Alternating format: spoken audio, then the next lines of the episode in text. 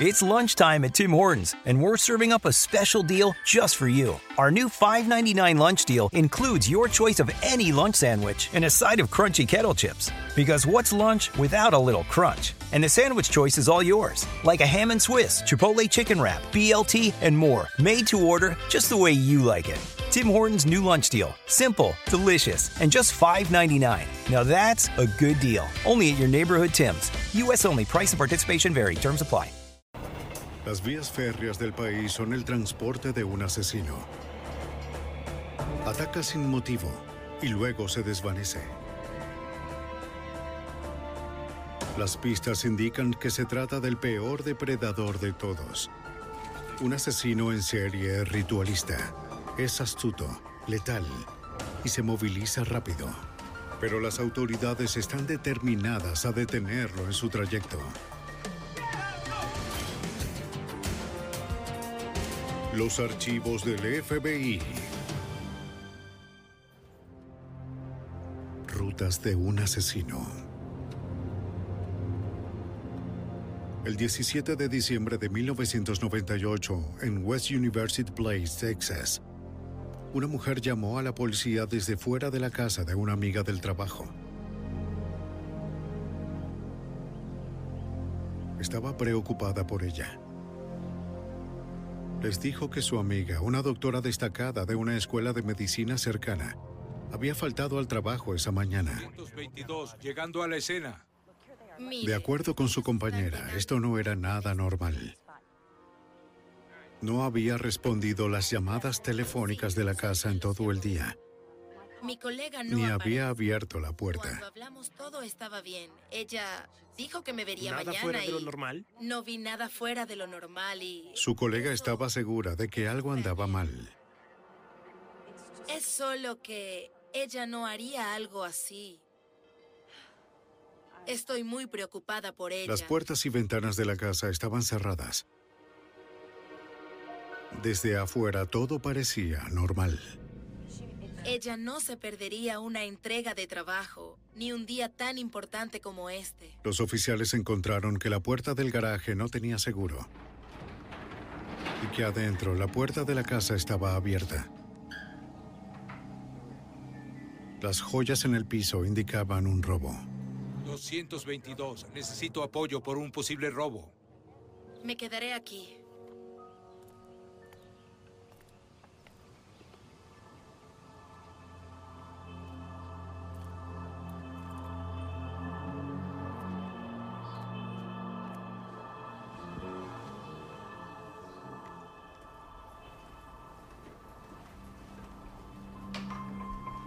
La casa fue saqueada. Los oficiales se movían con cautela. El intruso podría seguir adentro.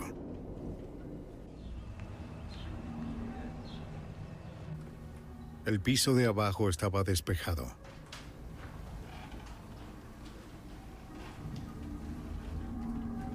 Pero un rastro de ropa condujo al segundo piso.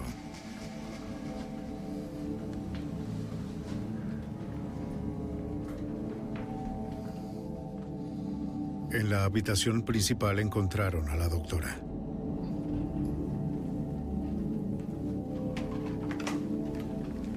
Fue asesinada de forma salvaje. 222, envíe un supervisor y una unidad de escena del crimen. 10, 4.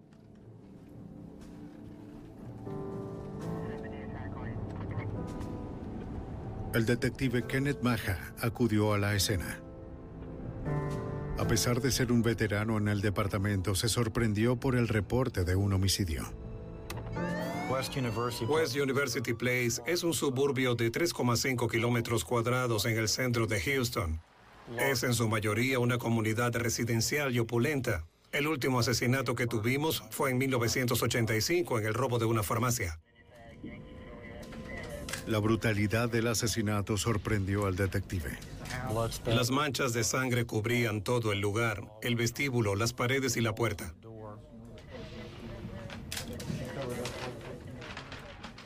El cuerpo estaba cubierto en su totalidad, salvo un brazo que sobresalía y sus dos piernas.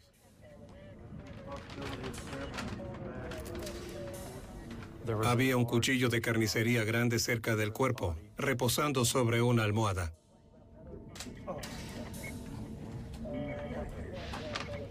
Los investigadores también encontraron un objeto pesado y ensangrentado cerca del cuerpo. Ambos eran armas de oportunidad que el asesino encontró en la casa.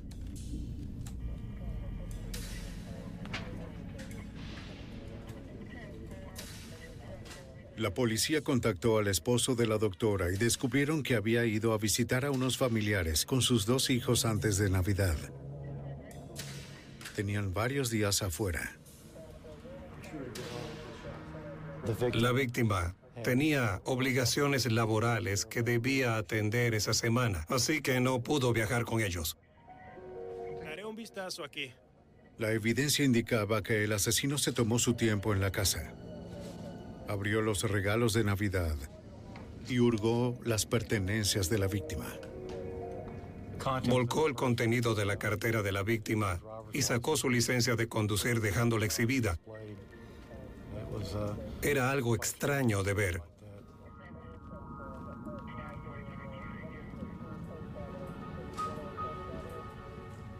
En la cocina, el detective encontró una fruta a medio comer. De seguro más evidencia del asesino en la casa. También encontró las llaves del jeep de la víctima. De acuerdo al esposo de la doctora, era el único juego. No había huellas desconocidas en el presunto punto de entrada en el garaje. ¿Qué conseguiste? Pero en una mesa de trabajo, los investigadores encontraron la cubierta rota de una columna de dirección con algunas herramientas. El asesino debió haber robado el jeep de la víctima. Asumimos que tuvo que romper la columna de dirección del jeep para acceder al arranque y encenderlo. Aquí el asesino cometió un error crucial. Cuando tomé la pieza de la columna de dirección, pude ver huellas en el plástico negro brillante de forma clara. La cubierta de la columna fue reservada para ser analizada. En la autopsia, el forense determinó la causa de muerte. Múltiples heridas por puñaladas y un traumatismo en la cabeza. La víctima había sido violada.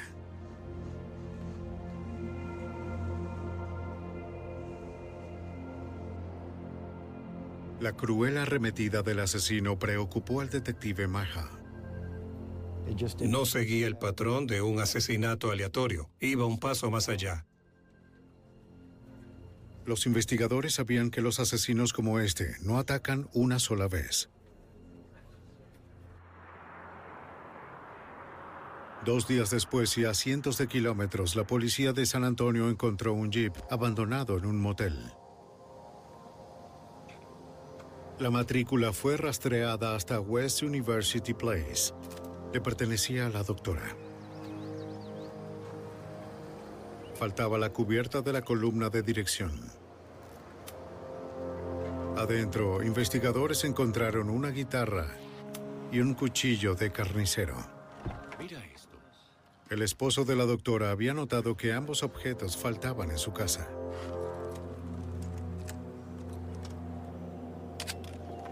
Alguien había cambiado el cableado del jeep. También notamos que la columna de dirección estaba desalineada por completo. Se buscaron huellas dactilares en todo el jeep, pero los técnicos no encontraron huellas útiles. En el laboratorio forense de la policía, se hicieron copias digitales de las huellas tomadas de la cubierta de la columna de dirección y se analizaron a través de un sistema de reconocimiento automatizado. Y para ese momento obtuvimos una coincidencia positiva con un individuo llamado Carlos Rodríguez. El análisis computarizado reveló otro nombre, Rafael Reséndez Ramírez. Esto fue enviado a los servicios de información de justicia criminal del FBI. Una búsqueda en su base de datos reveló varios alias distintos y más información sobre Reséndez. Tenía un vasto registro que se remontaba hasta 20 años atrás y una orden judicial vigente por el robo de un vehículo. Los investigadores revisaron los archivos del Servicio de Inmigración y Naturalización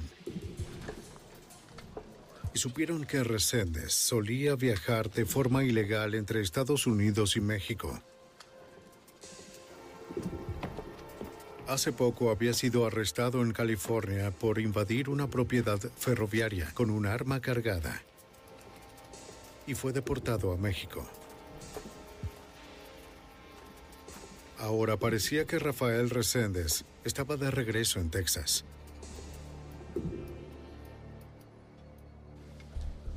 Su estilo de vida nómada lo hacía difícil de encontrar. El detective Maja buscó una dirección por donde comenzar y encontró el nombre de la hermana del fugitivo. Vivía en Albuquerque, Nuevo México. Buenas En una conferencia telefónica concertada, Maja habló con ella en el Departamento de Policía de Albuquerque. Necesitamos saber algunas cosas. Información sobre su hermano, si usted está de acuerdo. No pudo decir mucho sobre las actividades actuales de su hermano. No tenía mucho contacto con él. Sí mencionó que algunas veces él pasaba por Albuquerque, se quedaba un par de días con ella y luego desaparecía. El detective Maja le pidió que lo llamara si sabía algo de su hermano. ¿De qué trata todo esto? Creo que había algo de rabia y resentimiento de su parte por tener que estar involucrada en esto. No quería ser vinculada con él si en realidad era un asesino como pensábamos que era. Las autoridades también le pidieron ayuda al público. Distribuyeron afiches de Se Busca en las rutas de trenes que Resende solía usar. Decenas de pistas fueron en vano.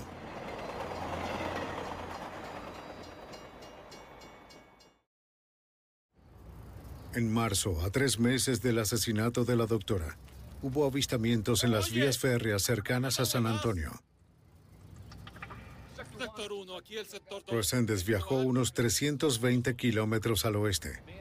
Siempre desaparecía antes de que la policía pudiera responder. El supuesto asesino seguía huyendo, abordando trenes y evadiendo a las autoridades. Con miles de kilómetros de vías ferroviarias para elegir, Rafael Reséndez podía estar en cualquier lugar.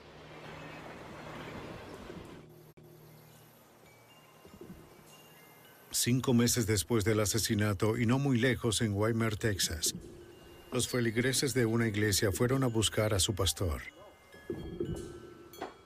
Pastor, Ni él ni su esposa habían ido a la iglesia esa mañana. la puerta está abierta. Pastor, pastor. La pareja fue hallada asesinada en su propia cama. Weimar es un pueblo pequeño. Un asesinato es algo poco común. Los Rangers del condado de Bend, Texas, llegaron a la escena.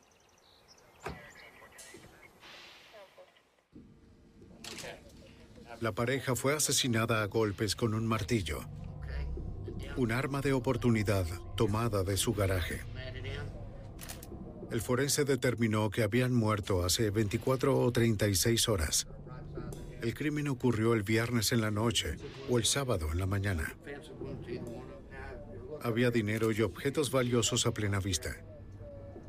Estaba claro que el motivo no era un robo. Los agentes analizaron la habitación con luminol, un químico que reacciona a la proteína en la sangre y a otros fluidos corporales. Reveló la sangre de las víctimas y fluidos corporales de una fuente desconocida.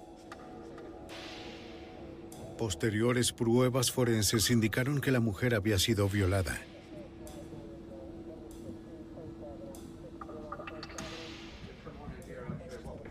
Parecía que luego de los asesinatos el homicida se quedó en la escena del crimen. Comió en la cocina de las víctimas y se tomó su tiempo estudiando sus licencias de conducir.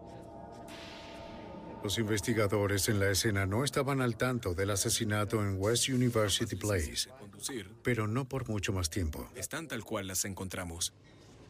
En mayo de 1999, las autoridades de Texas seguían el rastro de un fugitivo Rafael Reséndez. Sus huellas lo implicaban en el asesinato de una doctora en West University Place.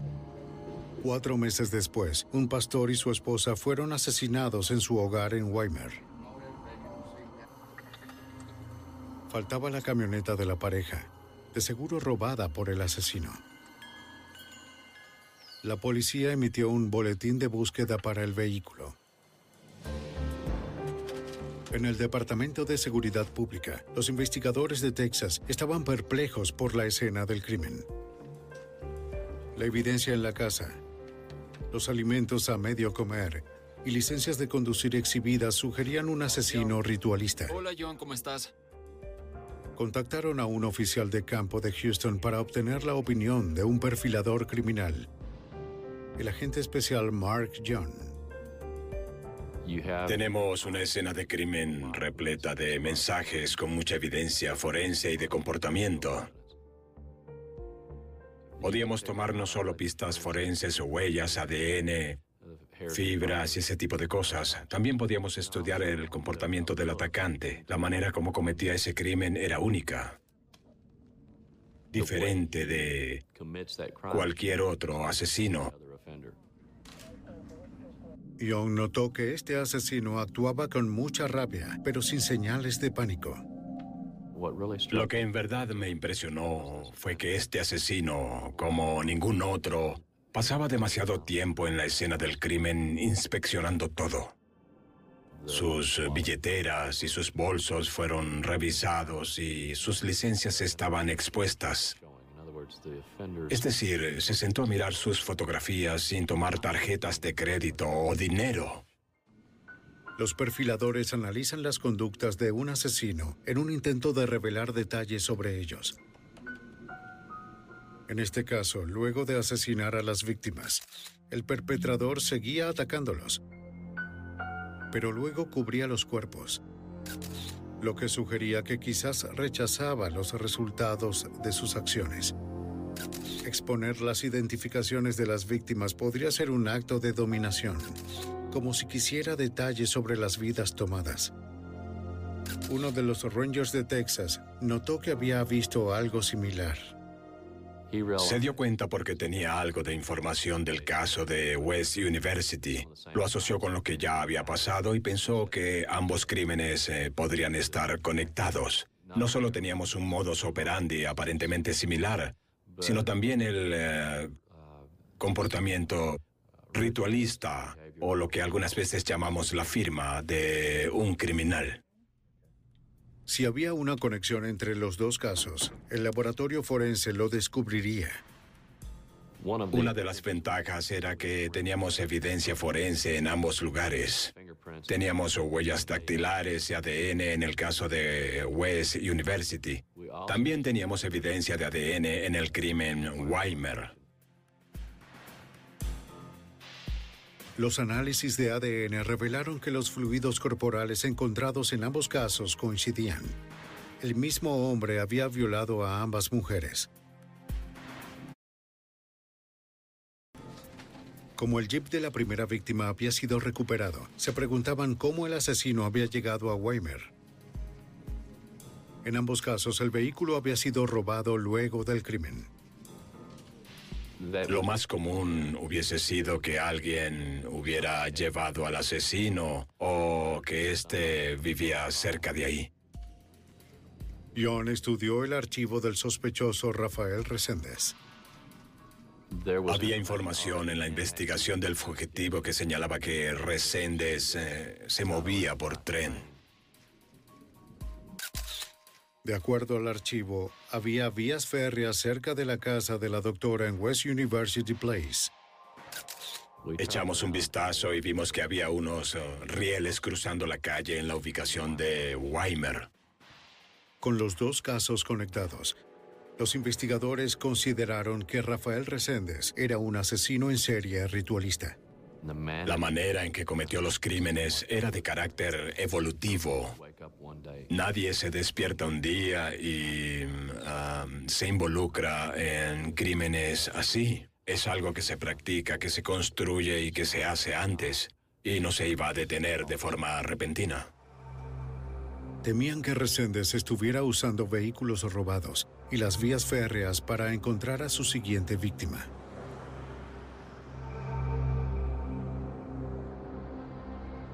En la oficina de Houston, el escuadrón de fugitivos del FBI se unió a la búsqueda de Reséndez. La agente especial Bobby Eckhart dirigió la investigación. Sabíamos que había huido de la jurisdicción y que había viajado de forma interestatal y de hecho hasta México. Como era posible que Reséndez huyera de Texas, obtuvieron una orden de aprehensión por vuelo ilegal. Esto le permitiría al FBI incorporar sus recursos federales a la cacería. Lo primero que queríamos hacer era encontrar todo lo que pudiéramos sobre Reséndez. Sabíamos que había sido arrestado más de 13 veces. De inmediato comencé a recibir los registros de las prisiones para identificar a sus familiares y socios y determinar sus patrones. Las entrevistas nos revelaron que no era un hombre muy conocido. Su familia no había tenido mucho contacto con él desde que dejó su hogar a los 12 años, cuando se mudó a Acapulco y luego a Florida. Con poco para continuar, el perfilador criminal Mark trató de descifrar su pasado para predecir su siguiente movimiento envió los detalles de ambos casos al programa de detención de criminales violentos del FBI. Los analistas usaban bases de datos sofisticadas para identificar casos similares sin resolver. De inmediato me enviaron un caso en Lexington, Kentucky. Un hombre hispano había violado a una estudiante universitaria y eh, um, había asesinado a, um, a su novio.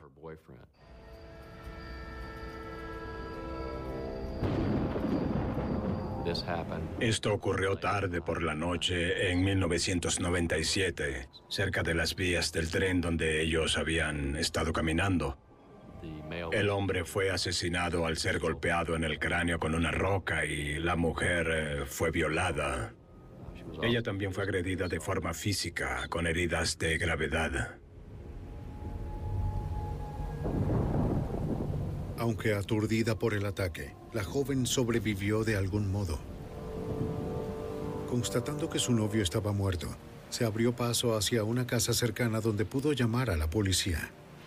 Ella les eh, suministró una imagen aproximada del atacante hecha por un artista local. John recibió el boceto del Departamento de Policía de Lexington. La comparé y no dije de inmediato, es él. Pero sentí fue una especie de optimismo prudente de que este pudiera ser el mismo sujeto. Pero un boceto no es una prueba. John necesitaba evidencia científica. Supo que la policía de Lexington aún tenía muestras de ADN de la agresión sexual de hace dos años atrás y las envió al laboratorio del FBI en Washington, D.C.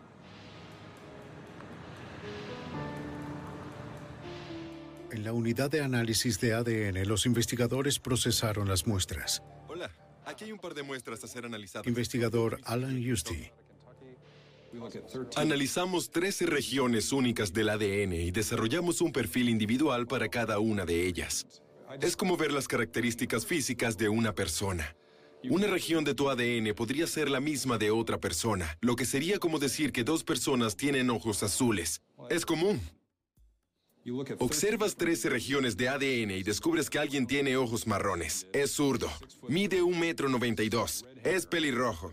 Mientras más regiones examines, obtienes una visión más clara de la persona. Tras delinear el perfil de ADN del criminal de Lexington, Justy contactó a los investigadores en Texas que examinaron las muestras de Weimer y West University Place. Al comparar los resultados que yo había obtenido con los de ellos, determinamos que teníamos una posible concordancia, es decir, que era el mismo criminal. En Texas, John remitió las noticias a los otros investigadores. Llamé a la policía de Lexington y escuché mucha algarabía porque pensaban que el caso no se resolvería. La policía de Lexington ahora tenía a Resendes como su sospechoso principal. Las autoridades a lo largo del suroeste revisaron refugios de indigentes y estaciones. Sabían que Resendes estaba afuera, en algún lugar. El 28 de mayo, la camioneta del pastor fue encontrada cerca de un terminal de trenes en San Antonio. Parecía que Resendes había regresado a los rieles. Encontrarlo sería una tarea abrumadora para la agente especial Eckhart y su equipo. Nunca habíamos enfrentado este tipo de obstáculo. Hay miles de vías, hay miles de trenes cada día. Era difícil determinar en cuál línea se encontraba. Con una gran área de búsqueda por cubrir, tenían que ser ingeniosos. Una de las cosas que hicimos fue elaborar un volante que entregamos a las personas que usaban vías férreas con frecuencia. En los terminales de trenes de todo el país, los lugareños eran advertidos sobre Rafael Reséndez. Si lo veían, debían llamar de inmediato al escuadrón de fugitivos del FBI. Si llegaba a ser avistado, el escuadrón más cercano sacaría a la persona del tren y lo identificarían. Los agentes y la policía respondieron a cientos de avistamientos.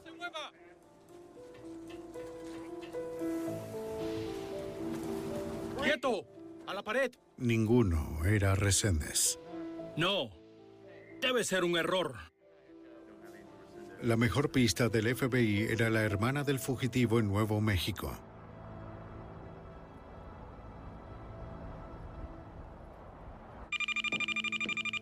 Los agentes se mantuvieron en contacto, esperando que ella escuchara sobre él. Y si ella escuchaba de él, esperaban que ella hablara. Te dije la última vez que hablamos que... Para el momento parecía que la única forma de rastrear a Reséndez era seguir su rastro de cadáveres. El 4 de junio de 1999, en el condado Fayette de Texas, una mujer va a visitar a su madre. La viuda de 73 años vivía sola. La casa había sido saqueada. Mamá, No había señales de su madre. mamá, A medida que revisaba la casa, aumentaba su pánico. Luego, en su habitación encontró el cuerpo de su madre. La anciana mujer había sido asesinada a golpes. En 1999, agentes seguían el rastro de Rafael Reséndez, vinculado a cuatro asesinatos en Texas y en Kentucky.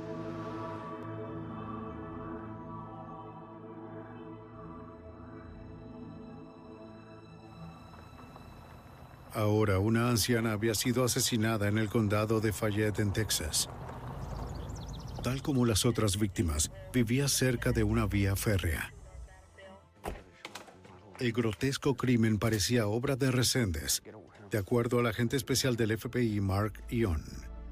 Cuando vi ese tipo de asesinato salvaje, pensé... Sí, este debe ser el mismo sujeto porque estaba cubierta de forma similar. Había cajas de joyas que habían sido abiertas en otras habitaciones. Sus pertenencias habían sido registradas y había cosas que había tomado. Era un patrón similar y perturbador. El dinero y las joyas habían sido dejados atrás.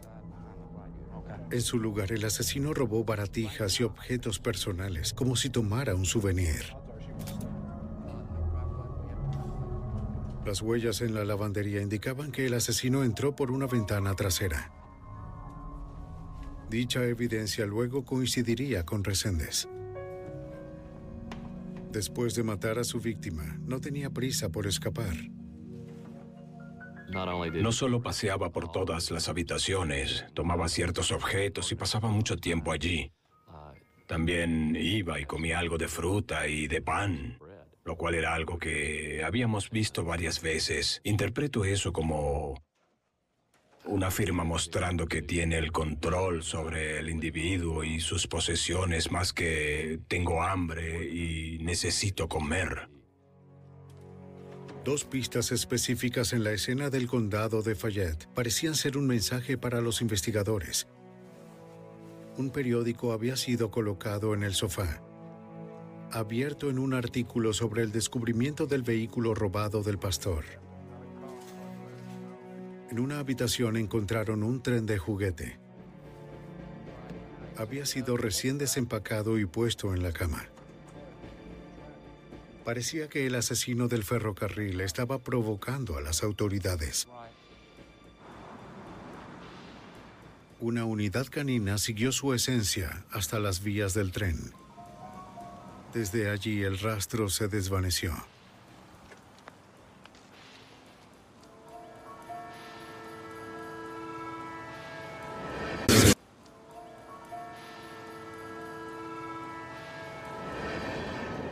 En menos de 24 horas fue descubierta la siguiente víctima.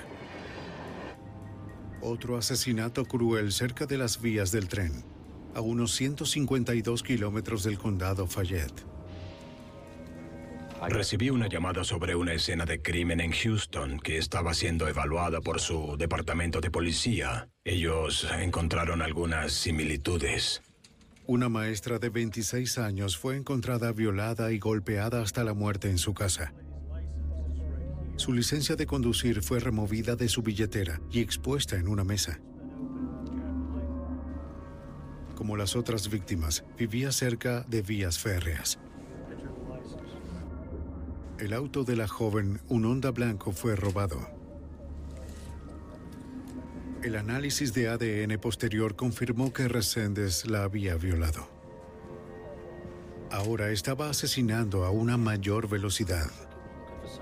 Una de las preocupaciones que teníamos era que este sujeto iba a evolucionar en lo que llamamos un asesino relámpago. En varias oportunidades, en el pasado, habíamos tenido asesinos en serie, por ejemplo, Ted Bundy, donde la presión aumentaba tanto que daban inicio a una modalidad relámpago en la que comenzaban a matar a un gran número de víctimas sin un periodo de descanso. Con estas dos últimas víctimas, asesinadas en apenas 24 horas, parecía que Reséndez había cambiado al modo de asesino relámpago. 2014, protección de tres pasos para el conductor, deteniéndose en cada parada. El 6 de junio, un trabajador de las vías férreas vio al fugitivo Reséndez en Flatonia, Texas, entre Houston y San Antonio. 2014, tenemos a un intruso en el terreno. Llama al despacho central, con rumbo al oeste. En el Notificó a la policía local y al FBI de inmediato. 2014, tenemos una situación de emergencia. Un hombre hispano dirigiéndose Una vez más, oeste. Reséndez desapareció. Bien, chicos, tenemos... En la oficina del FBI en Houston, fue creada la operación Parada de Tren. Ahora investigadores de más de 30 agencias fueron asignados al caso de forma exclusiva. La agente especial Bobby Eckhart era parte de la operación que consistía en dos escuadrones. Teníamos un escuadrón que era de los investigadores de asesinos en serie que indagaban en los distintos homicidios, desarrollando la evidencia de los crímenes. Luego estaban los investigadores de fugitivos, cuyo único propósito era ubicar, aprender y arrestar a Reséndez. El escuadrón fugitivo buscaba patrones en el pasado del sospechoso. Pudimos determinar que seguía las cosechas por todo el país. En Washington seguía la ruta del aguacate. En Florida elegía la de las cosechas cítricas. En Kentucky y Carolina del Norte la del tabaco. Luego de identificar páginas de trabajo de granjas y direcciones de amigos y familiares, los agentes tratarían de eliminar estas zonas de confort. Íbamos a cualquier lugar donde pensáramos que el fugitivo podría aparecer. Al hacer acto de presencia con la policía, la gente ya no estaría dispuesta a ayudar al fugitivo. Pero este fugitivo estaba cómodo viajando por su cuenta sin ninguna ayuda. Y su caravana asesina no terminaba aún. Ocho días después del asesinato de la maestra en Houston, fue hallado su auto a 482 kilómetros cerca de la frontera mexicana. Dentro había un cuchillo, pero no había señales de dónde había ido Reséndez. Cerca del lugar había vías férreas, dándole al asesino un escape a casi cualquier lugar.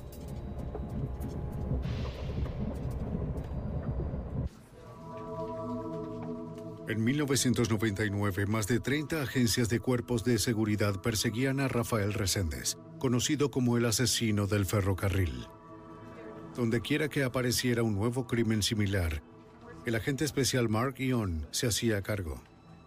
Estaba recibiendo cientos de llamadas de departamentos alrededor del país, queriendo que escuchara historias sobre crímenes y así determinar si los casos podrían estar vinculados. El 15 de junio, los cuerpos de una mujer de 50 años y su padre fueron encontrados en su hogar en Gorham, Illinois. Las autoridades creían que era un acto de Reséndez e informaron a Mark Young. Así que aparentemente tuvo lugar en este punto. Tan pronto como entramos en la escena notamos las similitudes con los crímenes de Texas. Había una vía férrea doble justo detrás de la residencia. El asesino entró por una ventana trasera. Usó un arma de oportunidad, una pistola que encontró en la casa. Robó algunas baratijas y comió la comida de la víctima. ¿Quiere ver aquí? Sí, claro. Pero esta vez el asesino añadió algo nuevo, una declaración escrita en la pared. Pero el crimen de este sujeto... Muchas personas pensaron, Dios, tenemos otro tipo de agresor aquí que hace declaraciones políticas. Es un tipo pseudo-intelectual. Pero John sabía más cosas. Había revisado el archivo del fugitivo en prisión, incluyendo su correspondencia. Es solo una fantasía, fantasía con que es un pensador. Había estado escribiendo mensajes políticos y cartas que pudimos ver en el pasado. Esto indicaba que era el mismo criminal porque ahora estaba dejando salir el resto de su fantasía.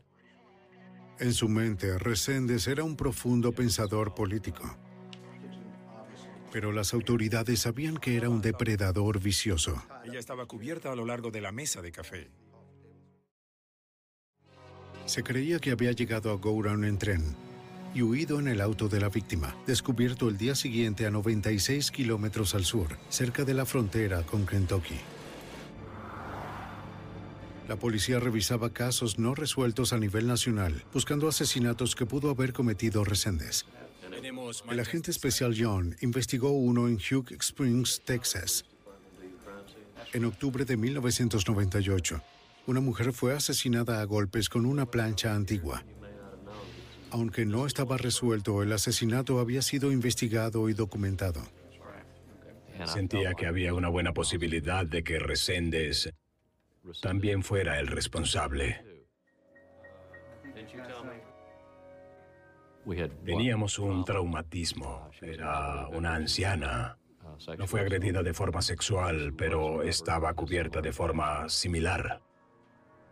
Y revisando las fotografías de la escena del crimen, veo su licencia de conducir en una mesa como si el asesino la hubiese visto. Como Reséndez podía estar en cualquier sitio, el FBI lo colocó en la lista de los 10 fugitivos más buscados. Divulgaron fotografías y 30 de sus seudónimos. La agente especial Bobby Eckhart esperaba que esto generara nuevas pistas. Esto hizo que aumentara el conocimiento sobre el caso, el estatus de fugitivo y también nos permitía ofrecer hasta 50 mil dólares por la aprehensión exitosa de Reséndez. Noticias sobre el caso de Resende circularon en el país. Con una elevada alerta, agentes y policías buscaron en cientos de trenes y terminales. Era como si Reséndez hubiese desaparecido. Una violación. Don Clark, entonces encargado de la oficina del FBI en Houston, hacía ruedas de prensa para difundir las noticias, pero era franco sobre la dificultad del caso. Es una investigación muy compleja, como ninguna que hubiésemos enfrentado en el pasado.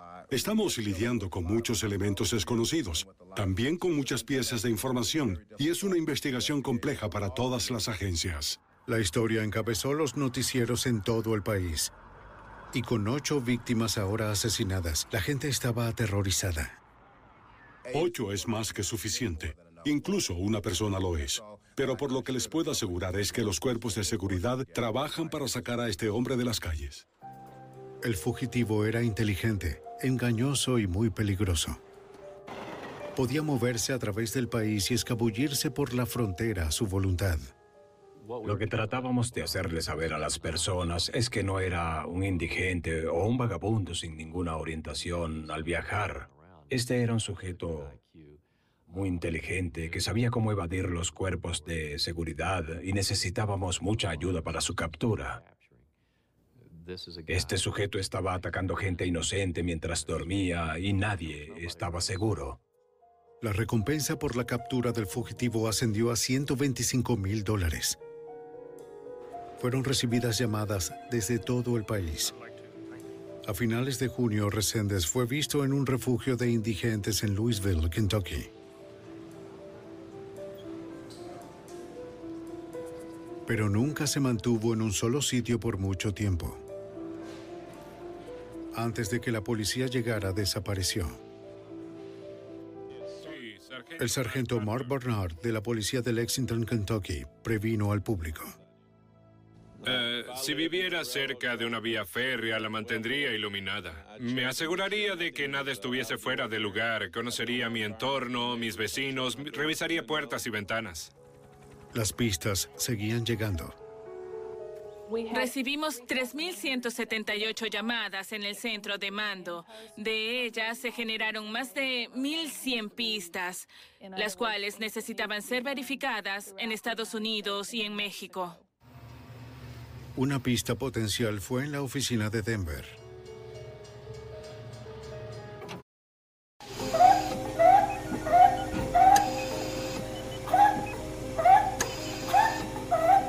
Imagine this was your child. The crying just won't stop. This child is just so hungry that they just can't stop crying. You see these children in Yemen? They're starving right now. Over 17.4 million Yemenis are food insecure at this current moment. The Prophet Muhammad sallallahu explained that the Muslim Ummah is one body, that when one part of that body is in pain, the entire body hurts. So let me ask you, do these starving children in Yemen not hurt you? Does the pain of these parents who can't feed their children not hurt you? My brothers and sisters, I know it does. The Prophet Muhammad sallallahu explains to us that to help relieve the pain or the suffering of your brother or sister is more rewarding for you than praying itikaf in Masjid Nabawi. The problem food insecurity in Yemen is our problem, and it's our responsibility to make our efforts to fix it. Allah subhanahu wa ta'ala has chosen us to help the Ummah, so let's answer that call and earn the infinite rewards from Allah subhanahu wa ta'ala for relieving the pain of His servants. So click the link below and donate literally whatever you can and just watch the rewards and benefits that will come from Allah subhanahu wa ta'ala will be showering upon you. But we have to trust in Allah and know that we have to help the Ummah. So click the link below and donate right now. La persona reportó ver a Reséndez en una casa en Commerce City, Colorado. Tras rastrear una llamada desde la casa hasta un pueblo en México donde Reséndez tenía familia, un equipo de arresto respondió y fueron hacia su captura.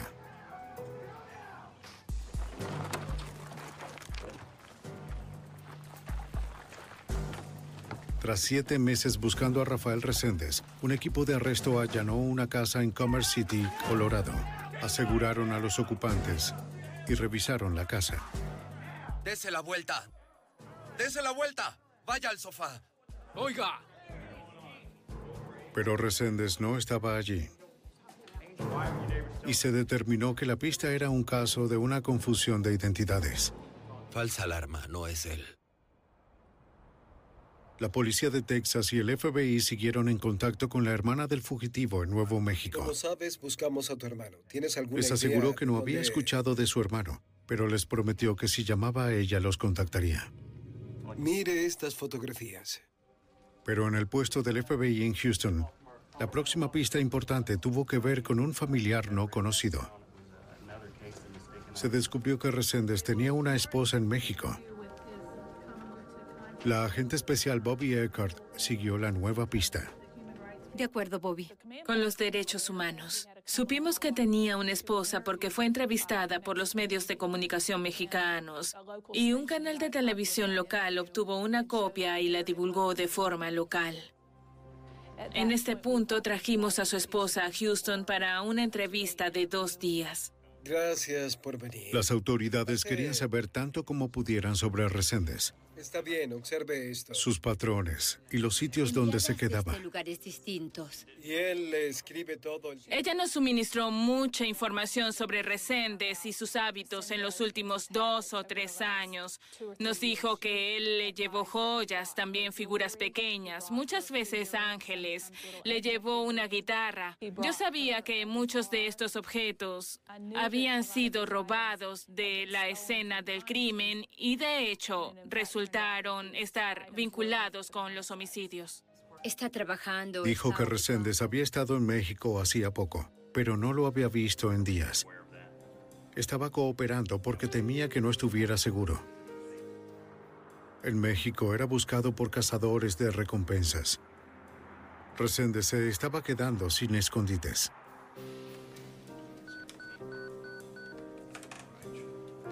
El 10 de julio de 1999, los investigadores recibieron una llamada telefónica de Albuquerque. Era la hermana del fugitivo. Sí, estoy devolviendo su llamada. Ella necesitaba hablar con las Vamos autoridades. en camino, sí. De acuerdo con el agente especial Mark Young, Había familiares en México siendo abordados por cuerpos de seguridad, cazadores de recompensas o simples curiosos. Lo mejor que pudo hacer fue... Había gente a la que no le importaba cómo lo atrapaban, fuera vivo o muerto. Solo querían la recompensa. Usted dijo que él estaba... dijo que su hermano la llamó. No quería que saliera herido. Los cuerpos de seguridad le dijeron que podrían realizar una rendición segura para él y tratarlo de forma compasiva y ponerlo bajo custodia para resolver este asunto. El 12 de julio de 1999, Rafael Reséndez accedió a entregarse a la policía de Texas en un paso fronterizo. Reséndez, manos a la cabeza. Con respecto a los deseos de su hermana, las autoridades lo dejaron cruzar la frontera y lo capturaron con un pequeño equipo de arresto. Uno de los asesinos más crueles en la historia del país estaba siendo detenido de forma tranquila y fluida.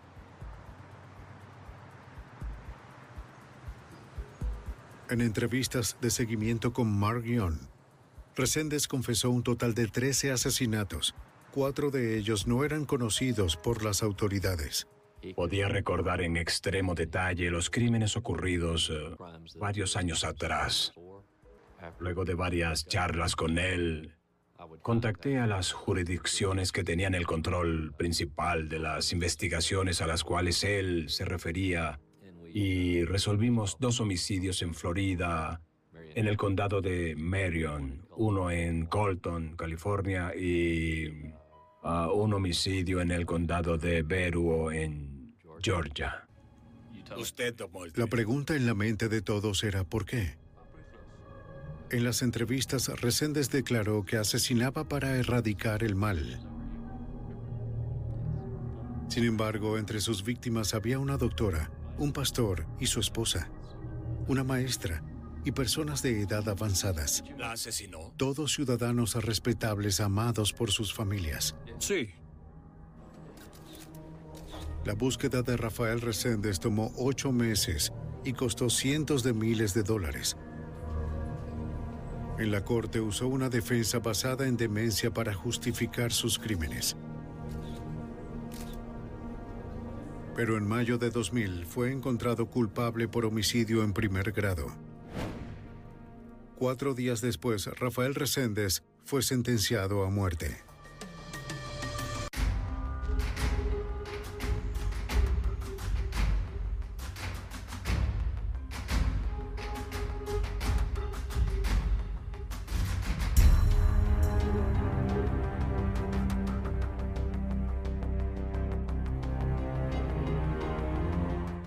Save big on your Memorial Day barbecue, all in the Kroger app. Get three pound rolls of juicy 80% lean ground beef for $3.49 a pound with a digital coupon. Then get select varieties of flavorful Powerade, Body Armor Super Drink, or Arizona tea for 77 cents each, all with your card. Shop these deals at your local Kroger today, or tap the screen now to download the Kroger app to save big today. Kroger, fresh for everyone. Prices and product availability subject to change. Restrictions apply. See site for details.